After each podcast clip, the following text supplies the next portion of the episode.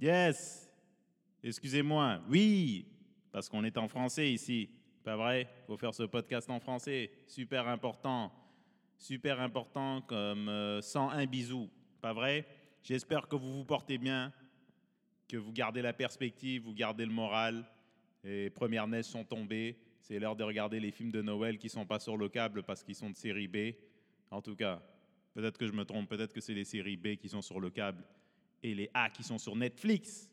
Mais j'espère que vous profitez de cette journée. Moi, personnellement, ça me donne envie d'écouter Maman, j'ai raté, Maman, j'ai raté. Maman, j'ai raté l'avion, numéro 1 et 2 quand il neige comme ça au mois de novembre. Hein?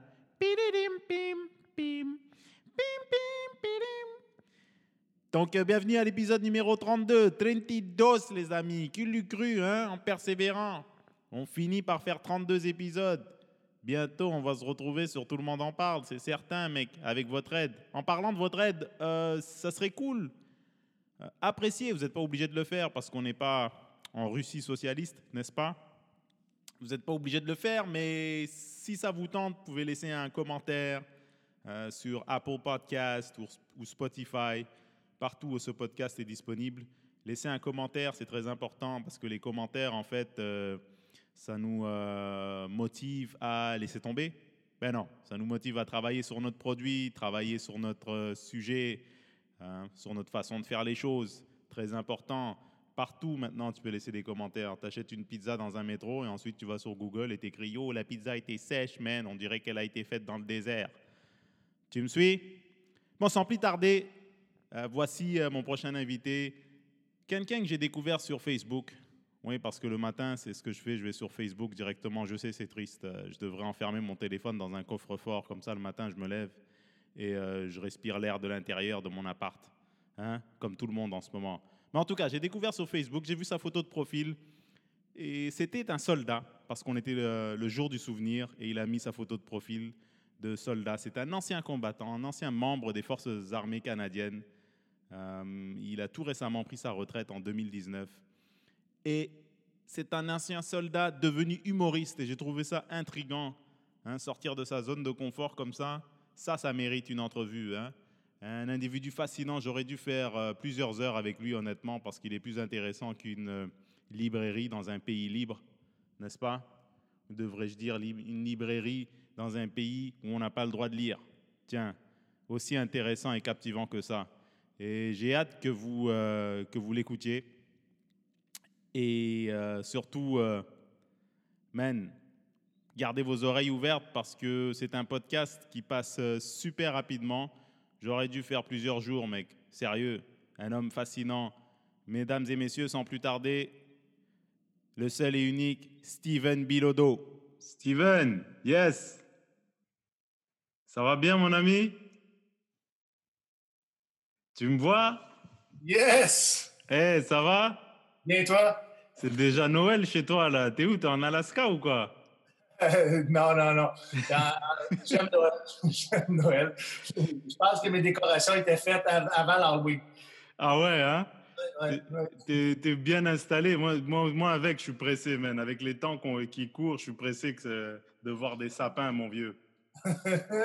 Les lumières puis la musique de Noël, ça garde l'ambiance. Exactement, man. Yo, Ottawa Senators en plus, man. Represent. euh, Quand tu as une, euh, une équipe de sport professionnel dans ta ville, tu n'as Mhm. pas le choix d'être en arrière et de supporter parce que euh, je suis un gars qui, qui vient de la ville de Québec. Quand j'ai vu quitter les Nordiques, j'étais j'étais démoli. J'étais démoli j'ai pensé que la, la- la ville à l'époque aurait pu, les, les partisans aussi auraient pu être davantage en arrière de l'équipe de hockey Ouais. qui, euh, qui, à elle seule, là, euh, fait vibrer la ville, là, puis surtout dans les séries éliminatoires. Fait que définitivement, je suis un, un fier partisan des, des sénateurs aujourd'hui. Et tu veux rien savoir du Canadien, j'imagine. Non, non, c'est pas que je veux rien savoir, mais Tu veux juste pas amis- nous aider. Exactement, exactement. J'ai des amis maintenant qui, qui font partie des, des- des anciens sénateurs. Euh, donc, j'ai un sentiment d'attachement plus, plus profond à l'équipe de ma ville maintenant. Oui, ben, moi, moi j'étais un fan de football. Je suis des- sur, sur ça, malheureusement, on ne pourra pas s'entendre parce que le, le hockey, le football, le football c'est quasiment ma religion. Moi, c'est le dimanche, il ne faut pas me déranger euh, à moins que tu sois dans le coma. Là. Oui, exact. Le soccer aussi, le soccer, mais au niveau international. Mais sinon, c'est juste le football, euh, mon truc. Euh, là, mon équipe, les Giants, mais en ce moment, et, ils ont connu des meilleurs jours, mais bon. Pourquoi les Giants au lieu des Jets? parce que les Giants, c'est drôle, les Giants, c'est la première équipe que j'ai vue jouer quand j'étais quand j'étais petit. Je ne les ai pas vus en personne, mais mon père avait enregistré le Super Bowl des Giants contre les Bills, le Super Bowl de 1990. Et moi, cette cassette, je l'écoutais à chaque année, à la même époque, même en Afrique, à travers tous les pays qu'on a pu, euh, euh, qu'on a pu visiter. Pas visiter, mais, mais mettons, euh, parce qu'on on changeait beaucoup de pays avec le travail de mes parents, là, tous les 3-4 ans. Fait que cette cassette, je l'avais toujours avec moi.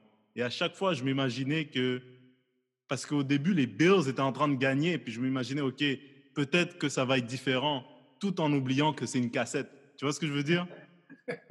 Ce qui est difficile d'imaginer que les Bills gagnent, ça, c'est a, priori. Ah, mais il y, avait une époque où il, était, il était bon, là. Il était ah vraiment bon dans les années 90 avec Jim Kelly. Euh, il était bon. C'est juste que, tu sais, ils arrivaient au Super Bowl, puis ils n'ont pas eu la bague. Mais ça, ça arrive pour bien des équipes. Hein. Je suis curieux, tes parents étaient ambassadeurs? Mon père, est, mon père, en fait, tu peux appeler ça un ambassadeur. C'était un, il travaillait pour les Nations Unies euh, et lui, c'était le directeur du programme de développement dans des pays sous-développés. Donc, il allait là pendant quatre ans, il allait euh, en Centrafrique, il allait au Cap-Vert, il allait euh, plusieurs pays de l'Afrique de l'Ouest, s'occuper de leur développement sur des choses de base comme, mettons, les écoles, euh, des, de, l'urgence sanitaire, des, des, infrastructures de base que nous, ici, tu ne penserais même pas, tu vois. Oui. Ouais. J'ai vu beaucoup le développement qui s'est fait dans mes missions euh, en Afghanistan parce qu'on faisait pas juste euh, on faisait pas juste des opérations militaires, mais on faisait aussi du développement international, du développement par rapport au exemple, euh, de, dans certaines régions d'Afghanistan, euh, développer des puits euh, pour, pour, la population. C'est le genre de partenariat que les Forces armées canadiennes ont fait dans, les nombreuses années qui ont été en Afghanistan. Puis, comme militaires, on est exposés à ça. Même si c'est des groupes particuliers qui font, qui font cette démarche-là, qui font ces, pas cette exploitation-là, mais c'est moi je pourrais dire ça, ce, partenariat-là de, collaborer aux communautés. Euh, Mais ça, malheureusement, Hollywood, il ne montre pas ça. Hein. C'est ça qui, avec l'âge, quand j'ai, quand j'ai pu me, quand j'ai fait l'effort de me renseigner, de vraiment lire dessus, euh, ils montrent toujours les militaires en train de, casser des portes et puis euh, c'est toujours en train d'attaquer, toujours ce que tu vois dans les films, mais ils ne montrent pas la, partie euh, euh, la partie justement aide humanitaire, la partie où la personne doit se servir de ses atouts en communication, en connaissance de l'autre culture, en connaissance géopolitique pour améliorer, euh, pour essayer du moins d'améliorer un pays qui en a grandement besoin. Ça, on ne le voit jamais. Euh, J'ai commencé à m'intéresser à ça dernièrement, surtout les, les, les, forces spéciales.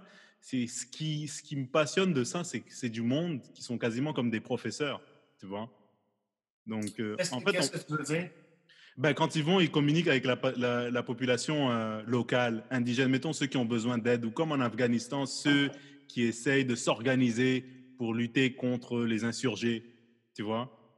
Donc, cette partie éducative qu'ils reçoivent sont comment vous organiser, comment vous défendre, comment vous responsabiliser, tu vois, apprendre certaines tactiques que nous, ici, je suis sûr qu'on prend pour acquis. Bon, je ne connais pas les tactiques militaires parce que j'étais un civil toute ma vie, mais je suis sûr qu'ils font des choses que, man, euh, que s'ils n'ont pas cet encadrement-là, ben, ça leur coûte la vie, ça leur coûte des, opportunités de pouvoir se défendre, de pouvoir se relever.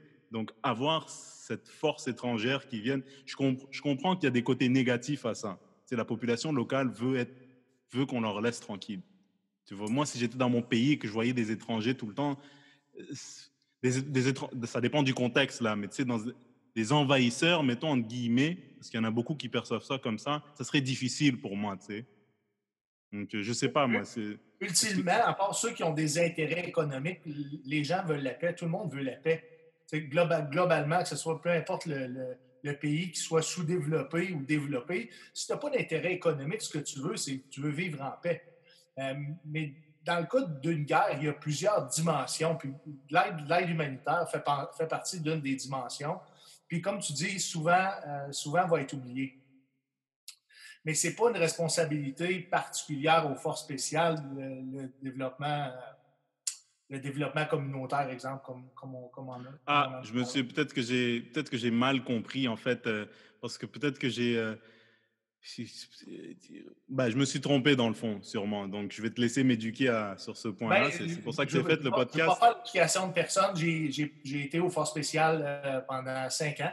Et puis, euh, c'est dans, dans, le day-to-day des opérations, c'est pas. Je ne dis pas que ça ne se fait pas, mais ce n'est pas, euh, pas quelque chose qui est particulier aux forces spéciales. par contre, les forces armées canadiennes, dans, dans l'ensemble, ont, ont des, des, unités ont des personnes attitrées pour faire du, développement. Définitivement, dans n'importe quelle implication qu'on a avec, avec, des pays, avec des pays, souvent les, pays qui vont être euh, sous-développés. Mais encore là, je ne voudrais pas outrepasser mes, mes compétences uh-huh. euh, parce que je ne suis pas au commandement, je ne suis pas porte-parole des Forces armées canadiennes. Je vais, te parler de, mon expérience personnelle, mais euh, moi, comme, militaire, j'étais content de voir qu'il y avait plusieurs enjeux dans un conflit armé où est-ce que les forces armées canadiennes étaient impliquées d'une certaine façon. J'étais content de voir qu'il n'y avait pas juste une dimension qui était celle-là euh, d'imposer euh, une sécurité euh, sur un territoire. Et à, quel point c'était compliqué ce contexte-là? il, il, semble que ça a l'air d'être ça a l'air d'être un conflit qui a été compliqué, que le monde euh, sous-estime, en fait, ceux qui n'ont pas mis les pieds, ceux qui n'ont pas de connaissances euh, euh, politiques dans la région. Il faut avoir une connaissance générale du pays. Puis, on, on, parlait de l'Afghanistan, mais de n'importe quel pays qui a des, enjeux, que ce soit des enjeux de démocratie ou des enjeux économiques, ou indépendamment pourquoi une force armée est impliquée dans un pays, faut comprendre l'histoire, il faut comprendre les enjeux politiques, les enjeux économiques. Je ne suis vraiment pas la bonne personne pour, euh, pour discuter avec ça. Euh, puis, puis, même au cours de l'histoire, un conflit armé dans un même pays peut changer mm-hmm. euh, d'intérêt ou d'objectif. De, de, mm-hmm. en, cours, en, cours, en cours, au cours des années, au cours des décennies. Et, toi, tu as passé tu as passé cinq ans là-bas euh, en Afghanistan? J'ai passé 17 mois au total en Afghanistan. Je suis allé en, 2004 à Kaboul, 2007, 2008 à Kandahar. Ça, ça, a été mon temps que j'ai passé sur euh, le territoire afghan.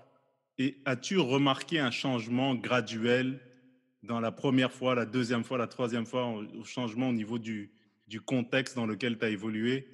Bien, oui, parce que ce n'était pas le même contexte euh, d'une mission à l'autre. Là, je ne rentrais pas dans, dans, ce qu'on a fait comme, comme travail, mais euh, c'était pas le même contexte, c'était pas le, c'était pas les mêmes opérations, même s'il y avait pour monsieur, madame, tout le monde des similarités.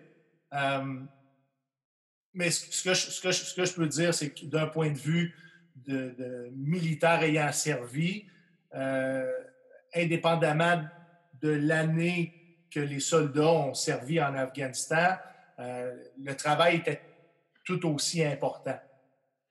Oui, et j'en doute aucunement. Le seul truc qui me désole un peu, c'est que euh, au Canada, ici, je ne sais pas, dis-moi si je me trompe, mais on n'a pas ce, rapprochement, euh, cette familiarité avec nos forces armées que les Américains ont avec leurs leur forces armées. J'ai l'impression que nous, en tant que Canadiens, comme je te disais au téléphone, on vit dans notre confort, on vit dans notre routine. On a quelques connaissances qui peut-être qui ont servi dans les cadets ou qui, ont été dans l'armée, mais on n'a pas ce... Je vais te donner un exemple. Moi, je sais, j'ai déjà entendu parler de Fort Bragg. Comment? À travers la télé. J'ai déjà entendu parler de, euh, des bases militaires que j'ai jamais mis les pieds, mais je les ai vus à la télé, je les ai vus dans des films. J'ai l'impression que parce qu'on n'a pas tout ce contexte médiatique autour des forces armées canadiennes, ben, il y a beaucoup de choses que nous, Canadiens, on ne sait pas. On ne sait pas ce que vous faites ou on oublie quasiment. Mhm. Est-ce que je me trompe ou... Non, tu ne te trompes pas. Puis, mais il y, a, plusieurs, il y a plusieurs variables. Tu parles des médias. Les, les, médias, en partant, sont biaisés. Donc, tout dépendamment de leur allégeance ou de leur agenda, la façon de présenter euh, une entité ou un travail va, va être particulier à, à, ce que, à la couleur qu'ils veulent, qu'ils veulent bien donner. Ça, c'est une chose. Mais comme militaire, quand tu participes à une opération, ou tu participes à, un, travail, puis qu'il y a un objectif quelconque, tu n'auras pas tous les morceaux du, puzzle, tu n'auras pas tous les hmm. morceaux du, euh, du casse-tête. Puis ça, c'est dans un objectif très précis. C'est celui que tu fasses ton travail et puis que l'ensemble l'ensemble de, de, chaque morceau, c'est et, gérer à un niveau stratégique. Euh, puis, je ne veux, pas, je veux pas que les gens pensent que, comme soldat, on n'est pas amené à penser, mais l'objectif stratégique principal, euh, il n'est pas géré par chaque soldat sur le terrain. Donc, on va avoir un travail à faire, on va avoir des informations particulières pour le travail qui est donné. Mais par exemple, ce qu'on va faire mène probablement à un objectif qui, est beaucoup plus grand que celui qu'on est après faire. Je n'ai pas, pas d'exemple concret, mais, euh, mais c'est ça pour dire que de, comprendre toute la situation ou les objectifs en arrière de certaines actions, un, c'est jamais la même chose. C'est toujours en évolution. C'est en évolution en fonction des besoins, en fonction des objectifs, en, fonction de la stratégie. Donc, c'est difficile à saisir le contexte et le contexte est changeant. Ce que je veux dire, c'est peut-être pour les gens, pour les gens qui t'écoutent, euh, c'est rien de concret que, je suis capable d'apporter comme, comme. Ouais, mais à vous, pour, pour des civils, c'est difficile à comprendre. C'est on ne peut pas, parce que comme tu l'as dit, les médias nous. Soit ils, traitent l'information comme ils le veulent, parce que ces jours-ci, les médias, c'est soit ils sont biaisés, là, c'est, pour être honnête, euh, il y en a qui donnent de l'information qui est objective, mais si tu suis les médias américains, c'est soit de gauche, soit de droite, et ils ne font jamais juste donner les faits, c'est toujours des opinions, c'est toujours de l'activisme. Fait que pour la personne qui regarde ça, bah, c'est, je veux dire, elle n'a pas une ouverture objective à ce qui se passe vraiment dans le monde.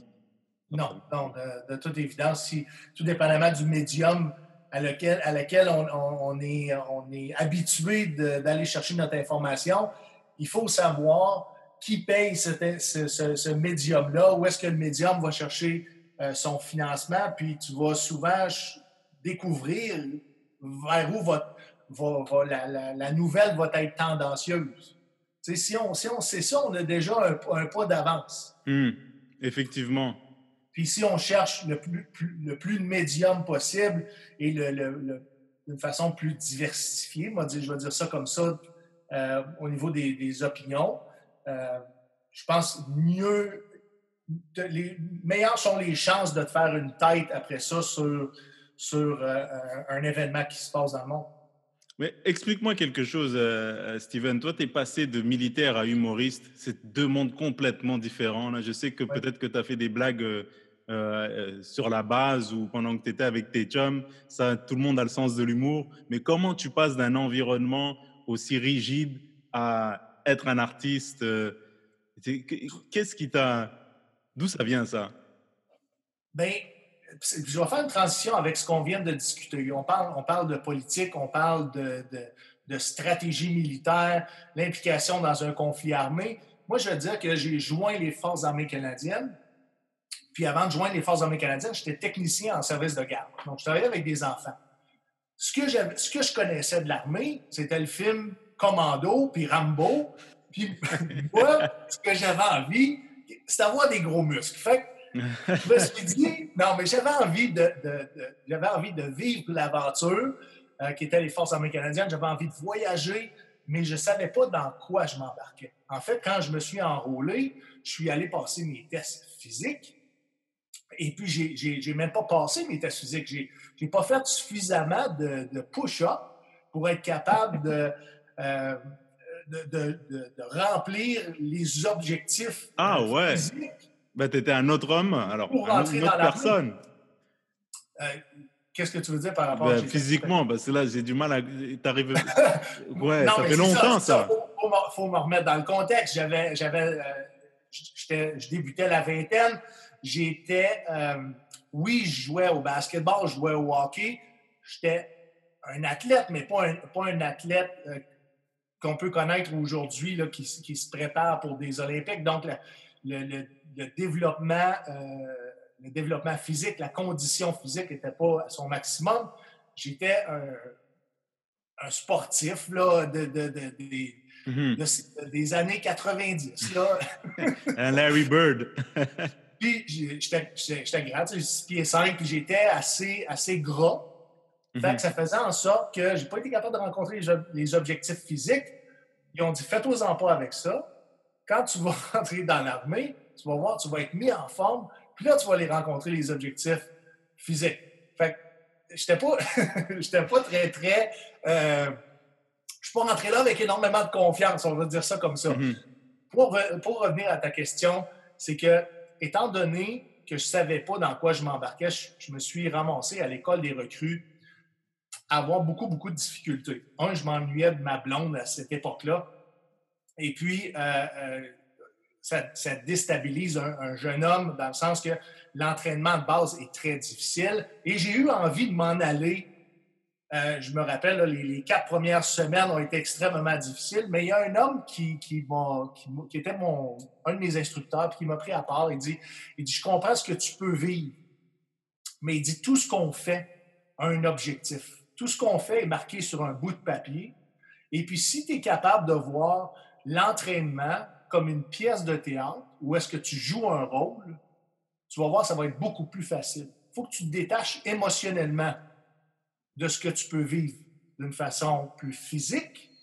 Et puis, avec ça, tu vas être capable de passer ton cours de recrue, puis d'affronter euh, ce qui est vraiment les Forces armées canadiennes, parce qu'ils faisaient une distinction claire entre l'école des recrues, le temps difficile de, la formation de base, puis après ça, il dit, tu vas voir, c'est une vie totalement différente. Et tu n'auras pas, pas à revivre ça dans, dans, cette forme-là plus tard dans ta carrière.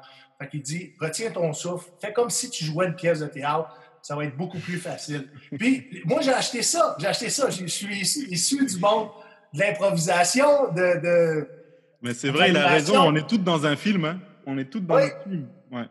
Et puis, j'ai pris mon rôle au sérieux, avec professionnalisme. Par contre, j'ai pris une distance avec ce que, ce que je vivais. Donc, je ne suis pas devenu euh, l'armée canadienne. Je ne suis pas devenu un soldat de l'armée canadienne, mais j'étais Stephen Bilodeau, quelqu'un qui jouait un rôle de soldat dans les forces armées canadiennes. Je sais que ça peut être difficile à comprendre, mais ce détachement-là émotionnel a été suffisant pour moi pour voir ça comme un travail. Donc, je le voyais principalement comme un travail, même si tout ce que je faisais, d'un point de vue personnel, ne venait pas nécessairement rencontrer mes valeurs profondes. Puis là, on pourra en débattre longtemps. Même chose pour les... Euh, Mais je veux juste rajouter un point, c'est très intéressant parce que ça peut s'appliquer partout. Ça peut t'aider à gagner du temps, le temps de prendre une bonne décision pour ta vie. Mettons, si tu es dans une job que tu n'aimes pas, et que tu veux transitionner, ben, tu peux adopter cette attitude. maintenant, je joue un rôle dans un contexte que j'aime pas vraiment, mais je dois passer par là pour passer à l'autre étape. Et ça va être moi, Bruno, dans ce rôle-là, et ensuite on passe à autre chose. Ouais, c'est très intéressant.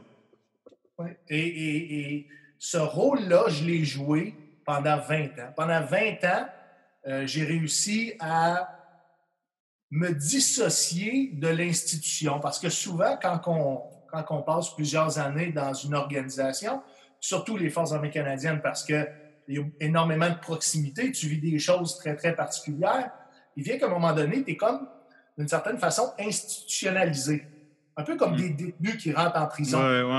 Ben, quand c'est le temps de, les sortir de prison, de les mettre dans la rue, ce qu'ils connaissent, les balises sécurité sont à l'intérieur de l'institution.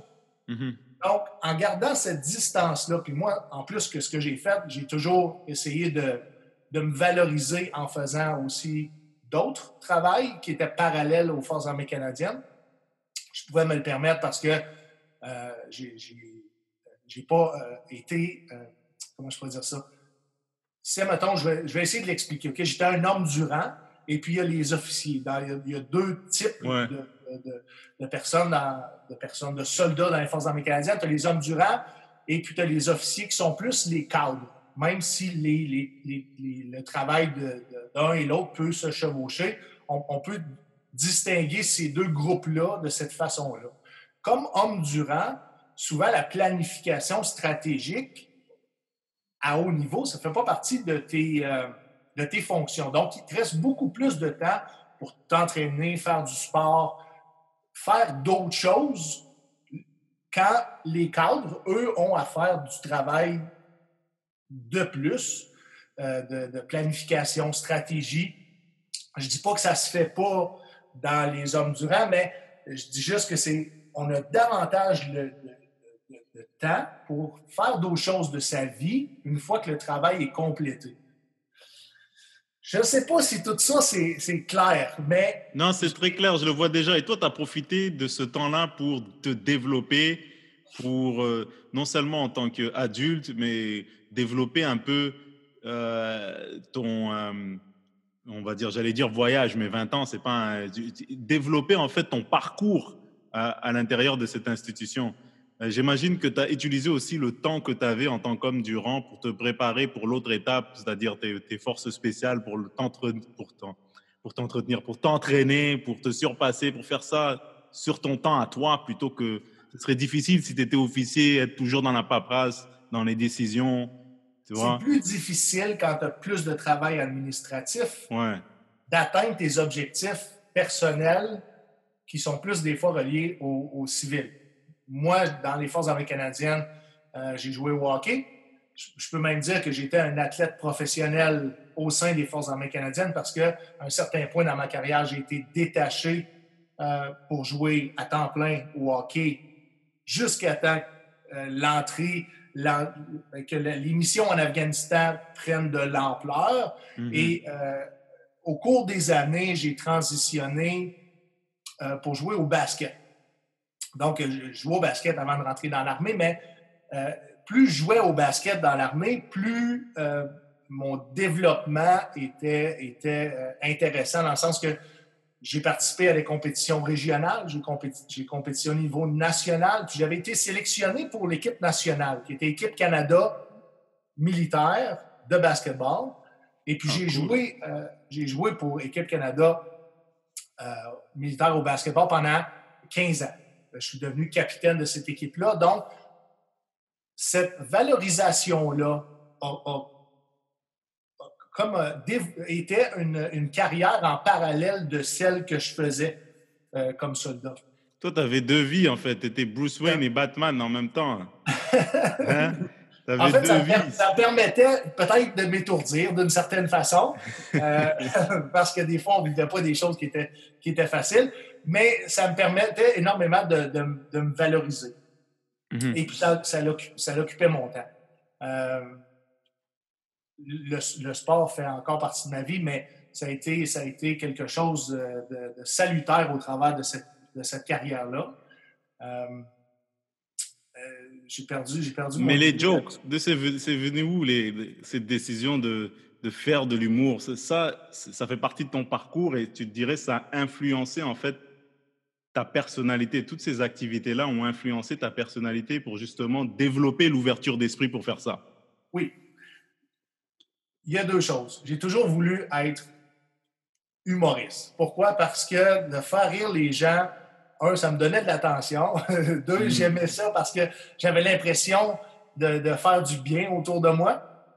J'allais chercher de, l'estime de moi, de la valorisation, mais je savais très bien que euh, c'était pas une carrière qui allait me, sécuriser pour l'avenir. La, c'est une carrière d'artiste, un, on, à, cette époque-là, hmm. je, comprenais, je comprenais que ça, ça, pourrait être, ça pouvait être difficile, que, que ça pouvait être tumultueux, que, que l'avenir pouvait être incertain.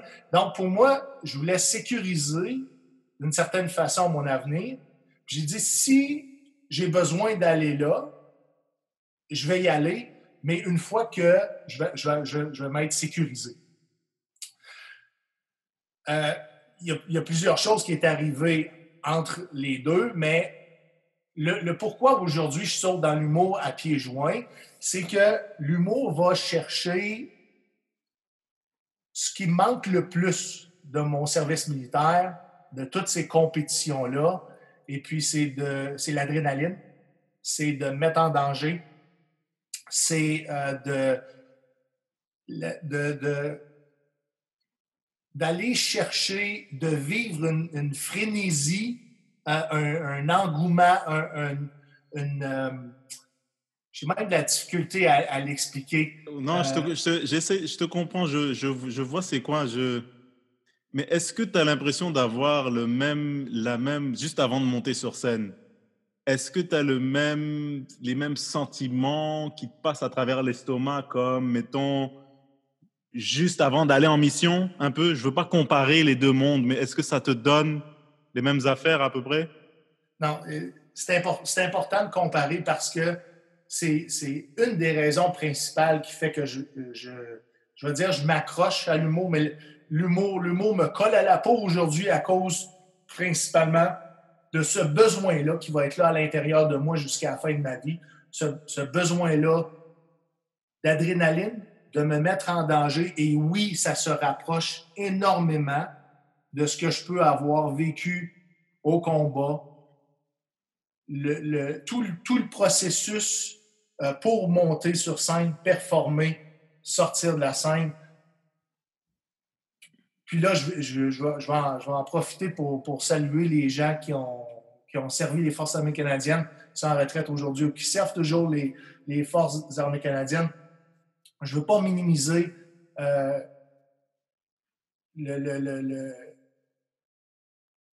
la particularité euh, mm-hmm. de ce qu'on peut vivre au travers du travail qu'on fait ou qu'on a fait.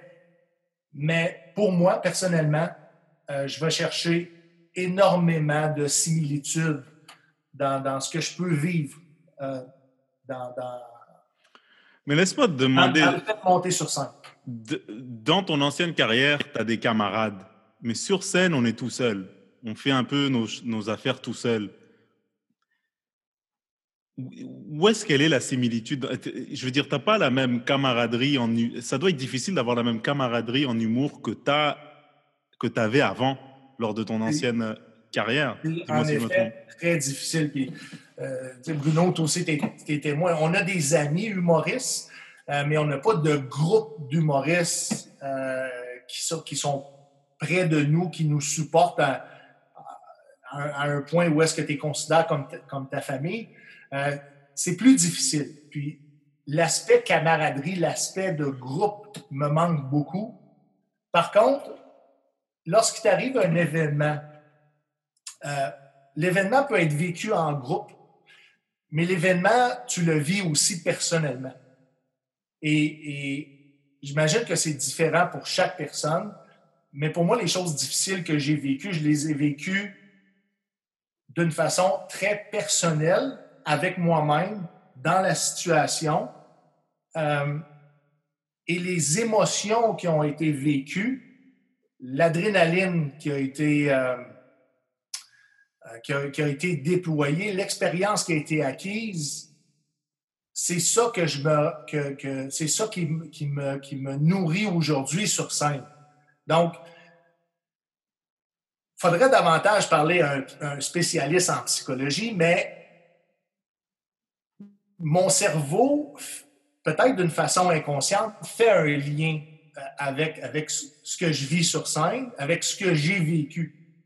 Qui, hmm. qui Puis des fois, un événement négatif ne euh, peut pas être peut pas nécessairement peut ne pas être euh, à 100% négatif. Il peut y avoir du, positif dans ça. J'ai la difficulté à l'expliquer. Non, mais je te comprends. Je te comprends. Je, te comprends. C'est très intéressant. Vas-y, continue. Ce que, je, ce que je veux dire, c'est que le fait de, de vivre toutes les émotions, tous les, les, les, aspects de faire de la scène va combler un besoin qui est présent dans moi, qui est probablement relié aussi à des événements difficiles que j'ai vécus. Je comprends. Et, qui s'en iront peut-être jamais ou difficilement. Et qui s'en, qui sont, c'est un, un, moyen pour toi de colmater un peu ce que tu as vécu avant. Mais, et tu me diras si je me trompe. Et je, voudrais te, relancer une autre question. Dirais-tu que ton expérience euh, de, ta, carrière, euh, de, ton ancienne carrière, te donne un avantage présentement en tant qu'humoriste en tant que, c'est-à-dire ta perception du danger, c'est être être ambitieux, juste foncer, monter sur scène, te surpasser. Je veux dire, quelqu'un qui faisait de l'équitation quand il était jeune, là, comme moi, là, à 16 ans, qui, qui avait, qui, qui avait pas les mêmes obstacles, disons. Toi qui as traversé ce que tu as traversé, quand c'est le temps de te lancer en humour, dirais-tu que ça te pousse automatiquement dans les fesses, que tu n'as pas à te motiver, que c'est un avantage pour toi? Je ne euh, crois pas que c'est un avantage. Euh, je pense qu'il y a certaines choses qui peuvent me servir. Euh, en humour, une des choses que je veux, c'est être aimé.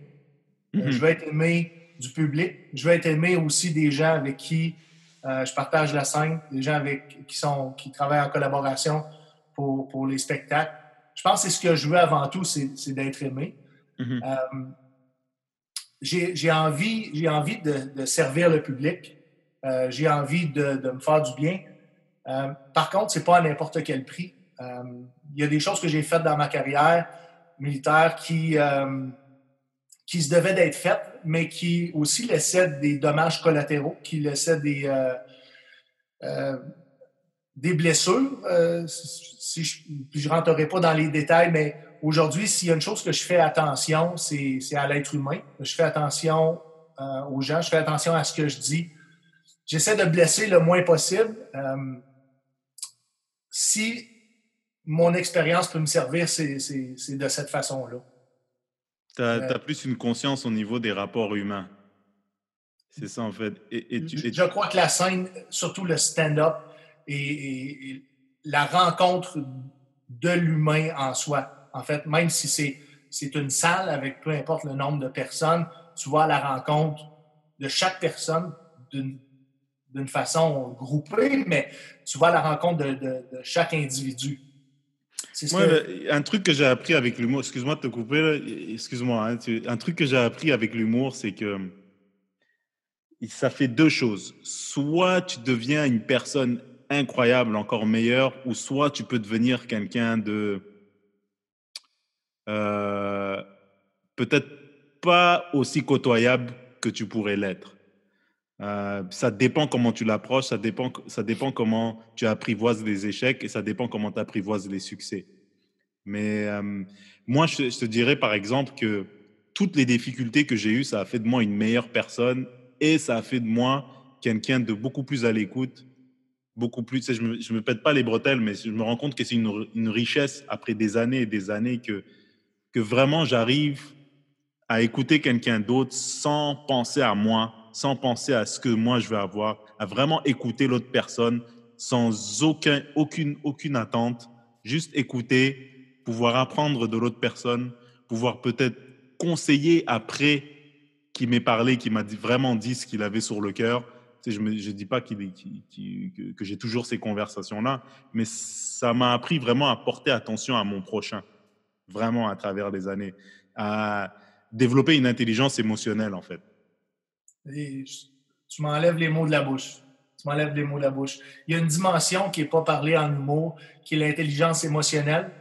Euh, souvent, on va servir de l'humour aussi pour, euh, pour dénoncer, dénoncer des choses qui viennent nous chercher d'une façon émotionnelle, mais c'est un couteau à deux tranchants parce que quand on veut, on, veut faire l'humour engagé, on veut dénoncer des choses, il faut pas oublier que plusieurs personnes dans le public vont, euh, vont avoir la capacité euh, d'aller sentir l'énergie émotionnelle qui n'est pas nécessairement positive, qui ne sert pas nécessairement bien le numéro parce que euh, il y, a une charge émotive qui est pas qui sert pas bien le, le stand-up mm-hmm. euh, comique.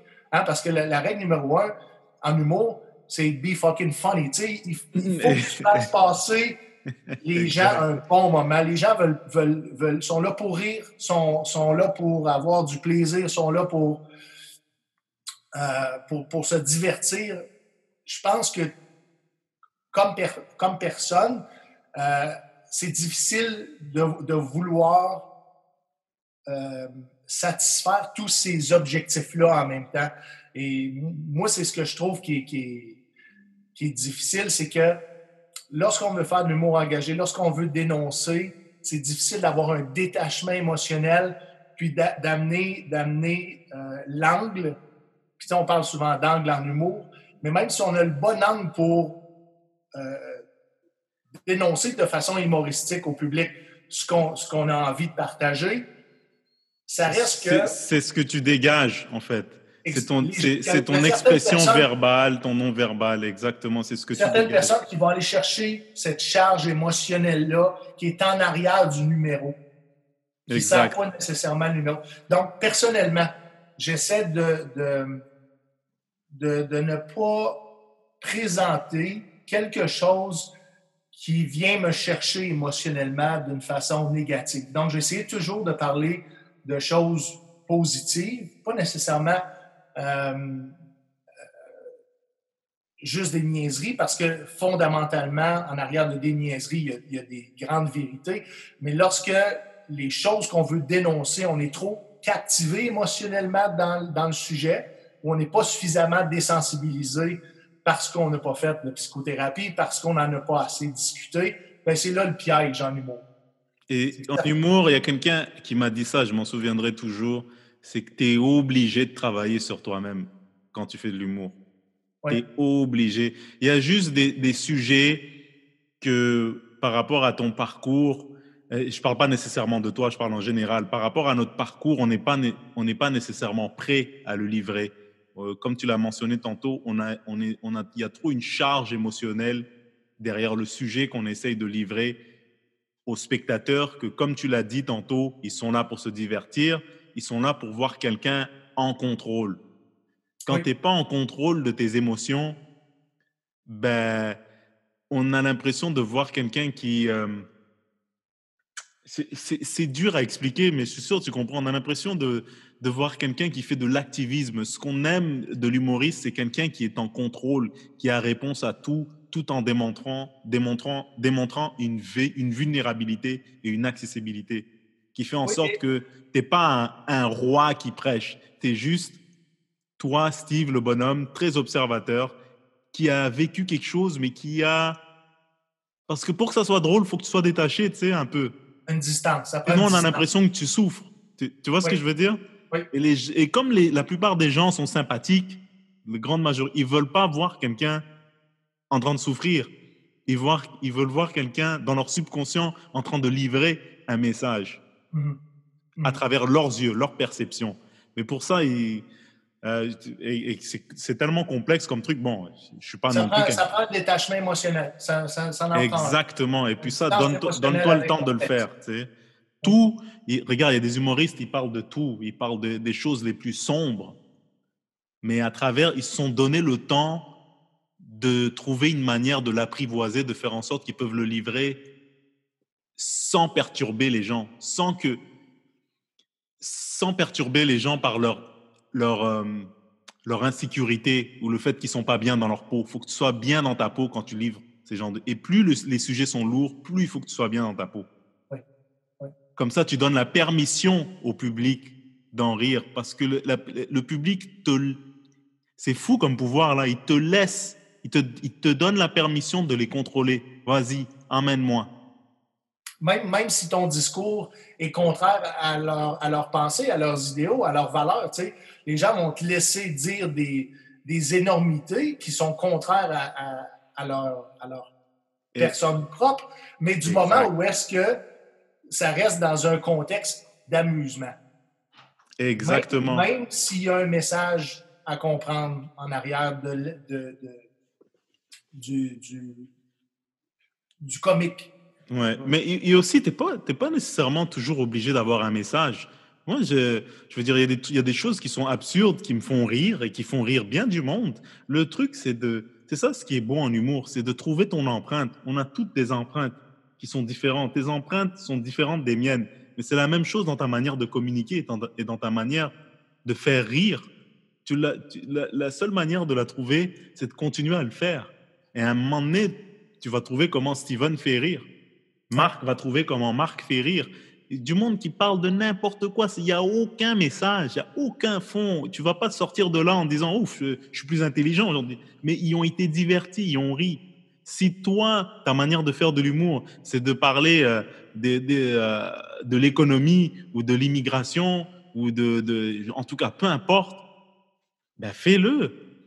Mais donne-toi le temps, donne-toi le temps de vraiment euh, de l'apprivoiser. Moi, je, le vois comme un muscle. C'est, on regarde un athlète, on voit LeBron James maintenant qui marque 30 points et qui, qui, qui a je sais pas combien de rebonds.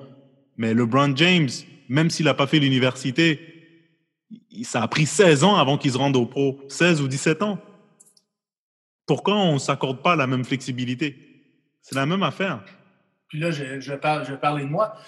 En humour, c'est ce que, c'est ce que je vais éviter dans mes, dans mes premières années, c'est d'aller euh, vers des sujets auxquels je suis trop attaché émotionnellement. Je vais donner du, du temps à ça. Et puis, j'ai la capacité aussi de me connecter d'une façon émotionnelle au public et de, et de voir, pas changer de direction en cours de numéro, mais de voir si, euh, si mon humour les sert bien. C'est sûr que tant aussi longtemps qu'on n'a pas euh, euh un public propre à soi, et constamment sur, sur euh, on your toes pour, pour, pour découvrir si euh, ton humour va satisfaire la majorité des gens, des gens dans la salle. Mais ce que je peux dire, c'est que, c'est que je suis, je suis à l'écoute énormément de, de, de, ce qui peut servir le plus la majorité des spectateurs dans la salle. C'est quelque chose qui est très, très, très important pour moi en, en début de carrière. Moi, la, raison pour laquelle je t'ai contacté, parce que j'ai trouvé ça fascinant, un ancien militaire qui fait de l'humour, un ancien militaire qui a servi dans des contextes d'outre-mer qui sont euh, euh, que la plupart d'entre nous ne connaîtront jamais. Dieu merci, tu vois, parce que c'est pas fait pour tout le monde. Mais comme tu l'as fait, tu as une expérience qui est particulière, qui, que tu peux apporter en humour. Et c'est ton choix ou non de le faire. C'est, tu es libre de le faire ou non. Mais ce que je suis en train de dire, c'est que c'est une expérience tellement particulière, tellement intrigante, que oui, il y a beaucoup de gens qui voudraient l'entendre, qui voudraient l'écouter. C'est quasiment presque, j'allais dire un devoir, mais c'est... Après ça, la personne fait ce que tu veux, tu fais ce que tu veux le temps, tant que, tant que tu es heureux, c'est tant que tu es satisfait. Mais j'ai l'impression que ça serait comme un peu dommage, tu sais, parce que trouver le moyen de connecter l'humour à, ton, à tes expériences du passé sans nécessairement rentrer dans tous les détails de tout ce que tu as fait. Mais il y a des choses qui ont testé ton humanité, il y a des choses qui t'ont ouvert les yeux, il y a des choses qui t'ont remis en question, que plupart d'entre que beaucoup de gens ne vivront jamais, tu vois, ou ils vivent mais à petite échelle. Tu vois ce que je veux dire? Ils vivent la perte à petite échelle parfois. J'ai pas eu, j'ai pas eu la job que je voulais j'ai euh, j'ai pas eu la blonde ou le, ou le partner que je voulais, tu vois. Euh, j'ai pas le corps que je veux. Tu sais, ils vivent des petits échecs, mais toi, tu les as vécus et tu les as surmontés. Et puis maintenant, tu essayes de. Je sais pas si tu me comprends, là. Je veux pas jouer les maîtres Yoda, là, mais il y a une richesse là-dedans que le monde, tu serais surpris, voudrait. Euh, il y a un grand aspect euh, émotionnel. j'ai perdu, perdu l'idée que, que ce que, même si dans mes premières années, je ne vais pas parler, euh, mettons, d'expérience traumatisante, puis on ne rentrera pas dans le sujet, même si je ne m'en vais pas dans, pas dans le détail, mais dans une histoire comme celle-là, c'est parce que je veux me donner suffisamment de temps mm-hmm. pour être capable de m'en détacher suffisamment émotionnellement pour qu'on reste toujours dans le plaisir. Ça, ça c'est très important. Par contre, à chaque fois que je monte sur scène, comme j'ai dit tout à l'heure, je vis quelque chose qui est très, très, très, très près d'événements de, euh, euh, qui, ont, qui ont été pour moi très importants dans ma vie. Et puis ça, je pense que les gens le sentent dans une énergie de la façon dont je livre ce que, que j'ai produit à date comme texte.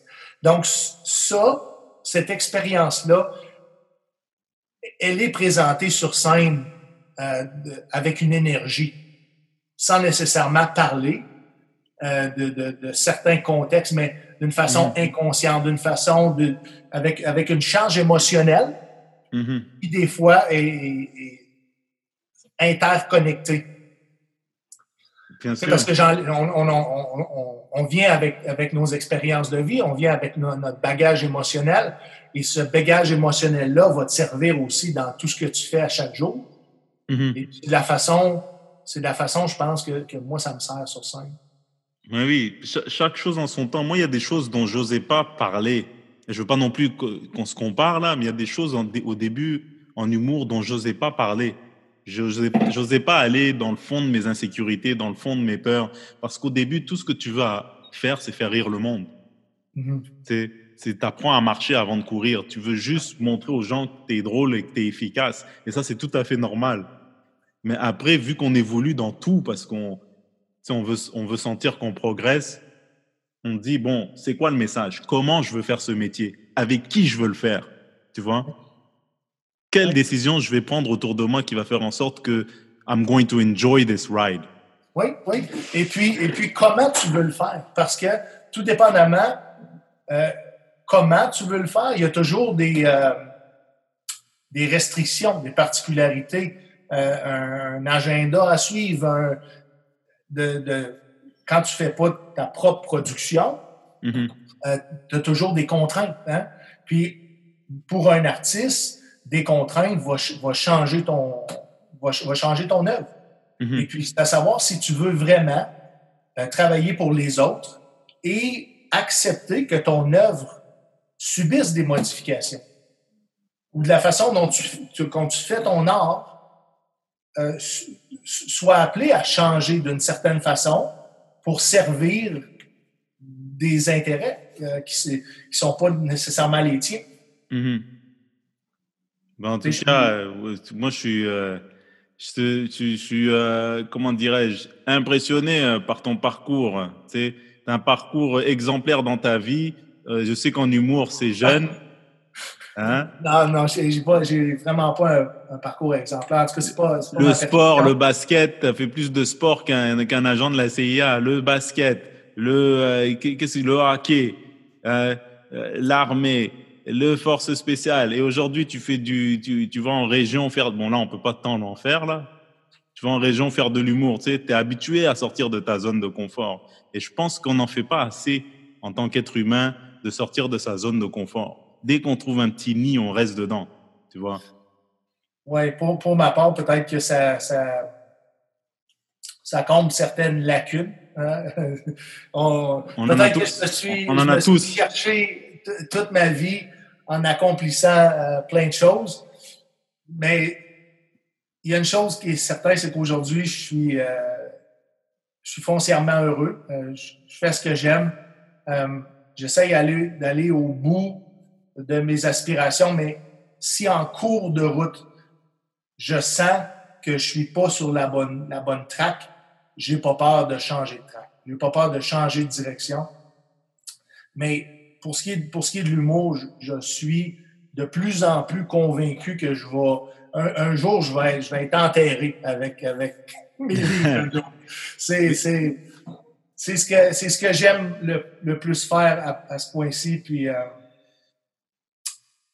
je pense que d'une certaine façon, c'est ce qui va m'avoir aidé à transitionner de, l'institution des 20 ans que j'ai passé pour, les Forces armées canadiennes à, une vie, on va dire, plus normale. Parce que je, vais, toujours, je vais toujours rester. Euh, avec, avec ce service-là, avec ce service militaire-là dans ma tête. Mais cette transition-là et, ce, que la, ce que la scène m'apporte comme, comme émotion, comme, euh, comme défi, remplit le grand vide de, encore une fois, j'ai de la difficulté. mais est-ce que c'est est-ce que c'est une des raisons principales pourquoi tous les jours du au jour du souvenir, comme tu m'as mentionné euh, euh, dans notre conversation précédente, tu essayes de faire un show d'humour?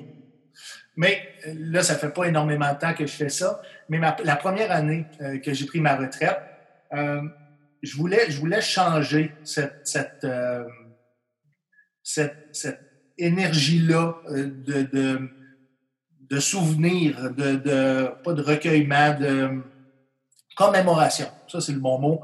ce jour de commémoration-là, je voulais transformer ces émotions-là pour faire des gains émotionnels positifs.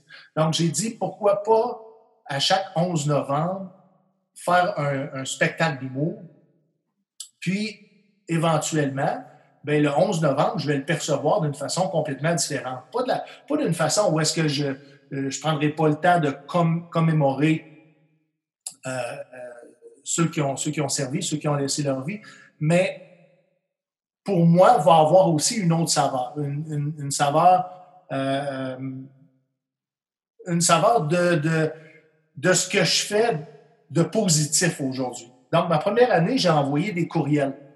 Euh, des, messages Messenger à certaines personnes qui avaient une soirée d'humour le, 11 novembre.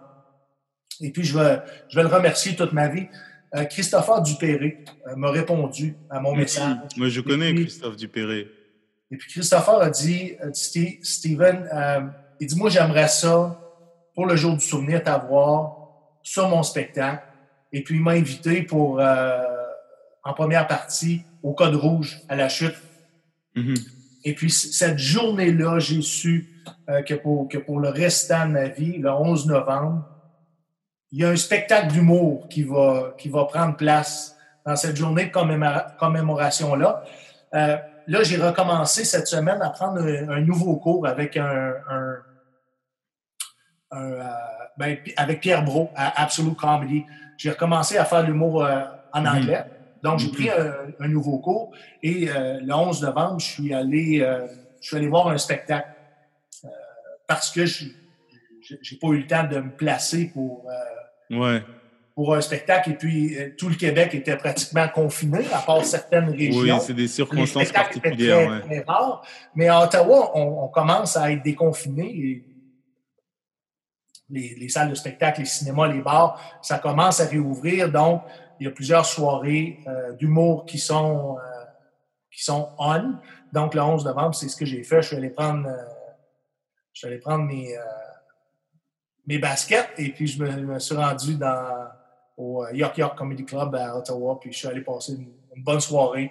Moi, je trouve que c'est une excellente idée, ça. C'est une excellente idée de marier la positivité avec des souvenirs qui sont pas nécessairement toujours, toujours positifs, toujours joviales, mais qui sont nécessaires parce que c'est avec le passé qu'on avance et on ne pourra jamais s'en défaire. Mais je trouve que c'est un, un éternel recommencement, la vie.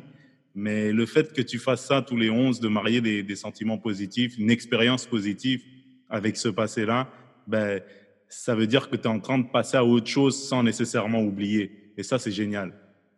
Je ne Je pense pas qu'on peut oublier. Je pense qu'on peut désensibiliser certaines choses qui, euh, euh, qui, sont, qui ont été difficiles à vivre, qui sont toujours peut-être difficiles à vivre, mais aussi, il y a ce que, qu'est-ce que tu fais aujourd'hui? Peu importe ce qui s'est passé hier, l'année passée, il y a dix ans, ça s'est passé. Tu peux pas, tu peux pas rien y changer. Donc, tu dois accepter que ça s'est mhm. passé. Euh, tu dois essayer de désensibiliser l'émotion qui a été vécue si euh, il y a un refoulement émotionnel qui est fait. Puis il faut définitivement que tu fasses des actions pour créer des, nouveaux, des nouvelles émotions positives. Puis, de faire quelque chose de nouveau. Tu sais, hier, j'étais, euh, ben, pas hier, mais l'année passée, j'étais un soldat. Mais aujourd'hui, je suis quelque chose d'autre. Demain, je vais faire quelque chose d'autre. Puis c'est ce qui fait que tu continues Premier ministre. à penser. Pardon? Premier ministre. Impossible. Trop de squelettes dans le placard. Mais c'est important de, de, de, faire quelque chose. continuer à te valoriser, continuer à avoir de l'estime de toi, continuer à être quelqu'un. Puis c'est pas nécessairement dans, dans, au niveau de la production de masse, mais c'est pas toujours être pris dans le passé. Ouais, parce qu'on peut, peut s'accrocher au passé et dire je suis mon passé. Non, c'est tu avances, tu continues d'avancer dans la vie. Je sais que, bon, euh, Dieu merci, j'ai eu beaucoup de chance dans ma vie et puis j'espère en avoir encore, mais, mais c'est une bonne leçon de t'es pas nécessairement toujours ton passé. parfois, il faut aller, faut aller de l'avant. Et à chaque 11 novembre, ben, tu vas te rappeler que c'est important d'aller de l'avant. C'est pour ça que je trouve que c'est une excellente idée, ça. En fait, tu n'es jamais ton passé. Puis ça, c'est un, une opinion personnelle. Ton passé, tu le fais, il t'appartient il n'appartient pas aux autres. Puis, mm-hmm. tu es qui tu es en ce moment. Tu es ce que tu fais en ce moment. Mm-hmm. Même si, d'une certaine façon, ça pourrait être positif de, de, revenir dans le passé ou de ramener le passé, ça ne change pas qu'aujourd'hui, ce que tu offres aux gens, c'est la personne que tu es aujourd'hui, c'est ce que tu fais aujourd'hui. C'est ce que ce que je m'efforce de faire, c'est de faire mieux aujourd'hui ce que j'aurais voulu faire dans le temps. Je parle comme, comme personne, comme individu. Hmm. Eh, Steven, moi, c'était euh, c'est tout à fait inspirant tout ça. Je vais continuer à te suivre. Euh, et puis j'espère que ce n'est pas la dernière fois qu'on se parle. Parce que honnêtement, euh, on, on, devrait être dans un studio avec un, pichet, un pichet de bière, du café, hein, et puis euh, des micros comme tu vois euh, sur les chaînes YouTube là, de, des podcasteurs d'élite. Mais bientôt, un jour, je me rendrai là et puis je te réinviterai, mon ami. Je le souhaite, je le souhaite. J'ai découvert une belle personne, euh, quelqu'un d'inspirant. je savais qu'avec tes études en sciences politiques, on, allait avoir une conversation, une conversation intéressante. Ouais. ton parcours personnel, puis je m'en fais un engagement personnel. J'ai envie, envie d'en découvrir davantage sur toi. Je, souhaite longue vie à ton podcast, mais au-delà du podcast, j'ai envie de découvrir la personne que Bien sûr. Bien sûr, la euh, prochaine fois, je te promets, euh, c'est à l'agenda. On en parlera demain. un, jour, un jour, Montréal, vous, vous allez arrêter d'être radioactif, là. Exactement. Exactement. On va avoir des meilleurs jours et la prochaine fois que, que je vais t'avoir sur, euh, sur mon podcast, ça va être je, je, te, donnerai plus d'aperçus sur moi-même, c'est sûr. Mais là, c'était important d'en avoir sur toi parce que c'est moi qui t'ai approché. Et mais moi, je suis content d'avoir eu cette conversation. Moi aussi, moi aussi ça, ça, fait du bien. Mais oui, moi de même, c'est important, c'est enrichissant. Puis, faut, écoute, euh, euh, on est différents, mais tous pareils, hein, pour être honnête. Et puis, euh, go Senators! je sais pas. Go Senators, puis je te tiendrai au courant quand ce podcast sortira. Et c'est pas la dernière fois qu'on se parle. Um, Steven, man, belle découverte. Merci beaucoup, man. Une chose. Pour donner euh, une heure et plus à ce podcast, mais c'est fort apprécié. Ça l'a passé comme un coup de vent. Oui, man, on devrait en faire plus souvent. Et puis, écoute, euh, je te tiens au courant, man. Je te tiens au euh, courant. Dès qu'on a la chance, on va manger ensemble. Bien sûr. Quand, euh, quand M. Legault nous permettra, bah, toi, c'est euh, M. Ford, mais quand M. Legault va nous laisser sortir dehors, il n'y a aucun problème. M. Ford est plus lousse parce que son système de santé est plus efficace, je pense. oui, c'est un meilleur gestionnaire, on va dire alors. Ouais. All right. Merci, Merci, Merci à toi, Steven. À plus. Bonne journée. Ciao.